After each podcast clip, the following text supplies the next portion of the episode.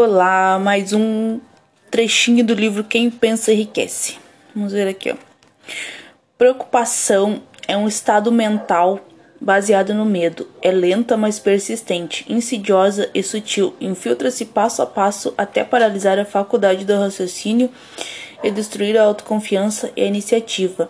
A preocupação é uma forma de medo contínuo causado pela indecisão. A maioria dos indivíduos não tem força de vontade para chegar a decisões, prontamente sustentá-las depois de tomadas. Não nos preocupamos depois que tomamos a decisão de seguir uma linha de ação definida. Com a indecisão, os seis medos básicos tornam-se preocupações. Alivie o medo da morte, tomando a decisão de aceitá-la com um evento inevitável. Elimine o medo da velhice, tomando a decisão de aceitá-la, não como desvantagem, mas como uma bênção que traz sabedoria, autocontrole e compreensão. Domine o medo da perda do amor, tomando a decisão de seguir em frente sem amor, caso necessário. Derrote o medo da crítica, tomando a decisão de não se preocupar com o que os outros pensam, fazem ou dizem. Supere o medo da doença, tomando a decisão de esquecer os sintomas. Elimine o medo da pobreza, tomando a decisão de viver com qualquer riqueza que possa acumular sem se preocupar.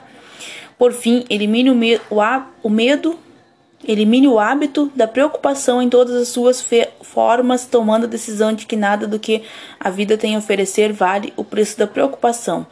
Além dos seus medos básicos, há um outro terreno fértil em sua mente para as sementes do fracasso vicejarem.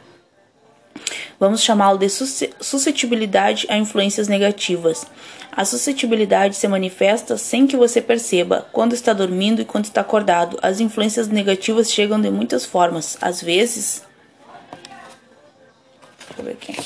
nas palavras bem intencionadas de amigos e parentes. Em outras ocasiões, vem de dentro da própria atitude mental. Para se proteger de influências negativas, seja as que você cria, seja as emitidas por outros, reconheça que sua força de vontade é sua defesa.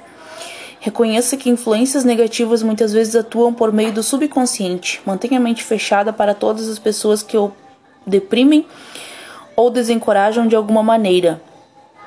Esvazie seu armário de remédios e pare de dar tanta atenção a resfriados, dores, incômodos e doenças imaginárias. Procure a companhia de pessoas que influenciam a pensar e agir por si.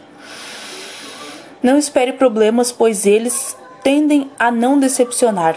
A lista de perguntas a seguir foi projetada para ajudá-lo a se, se ver como você realmente é. Você deve ler a lista agora, depois reservar um tempo adequado para responder cada pergunta minuciosamente. Quando fizer isso, aconselho que leia as perguntas e responda em, em voz alta. Assim fica mais fácil ser sincero consigo. Perguntas de autoanálise.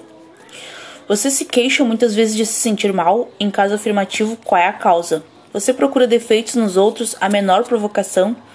Você comete erros frequentes no trabalho? Em caso afirmativo, por quê? Você é sarcástico e ofensivo em suas conversas? Você evita deliberadamente a companhia de alguém? Em caso afirmativo, por quê? Você sofre frequentemente de indigestão? Em caso afirmativo, qual é a causa? A vida lhe parece inútil e o futuro sem esperança? Você gosta de sua ocupação? Se não, por quê?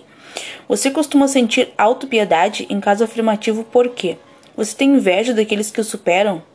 Você dedica mais tempo a pensar no sucesso ou a pensar no fracasso? Você aprende algo novo, algo de valor com todos os erros? Você está ganhando ou perdendo autoconfiança à medida que envelhece? Você permite que algum parente ou conhecido deixe preocupado? Em caso afirmativo, por quê? Você às vezes fica animado com a vida e outras vezes afunda no desânimo? Quem tem a influência mais inspiradora sobre você? Por quê? Você tolera influências negativas ou desencorajadoras que poderia evitar? Você descuida da aparência pessoal? Em caso afirmativo, quando e por quê?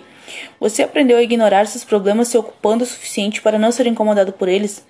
Quantos distúrbios evitáveis o irritam e por que você os tolera? Você recorre ao álcool, drogas, cigarros ou outras compulsões para acalmar os nervos? Em caso afirmativo, por quê? Não tenta usar a força de vontade. Você permite que outras pessoas pensem por você? Alguém o importuna? Em caso afirmativo, por quê? Você tem um objetivo principal definido? Em caso afirmativo, qual o plano para alcançá-lo? Você sofre de alguma das seis, de alguns seis medos básicos? Em caso afirmativo, quais? Você desenvolveu um método para se proteger contra a influência negativa dos outros?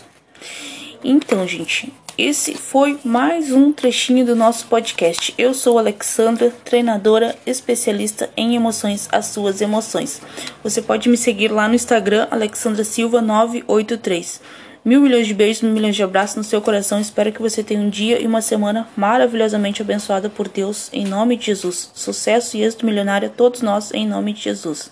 Beijos no coração, amo vocês.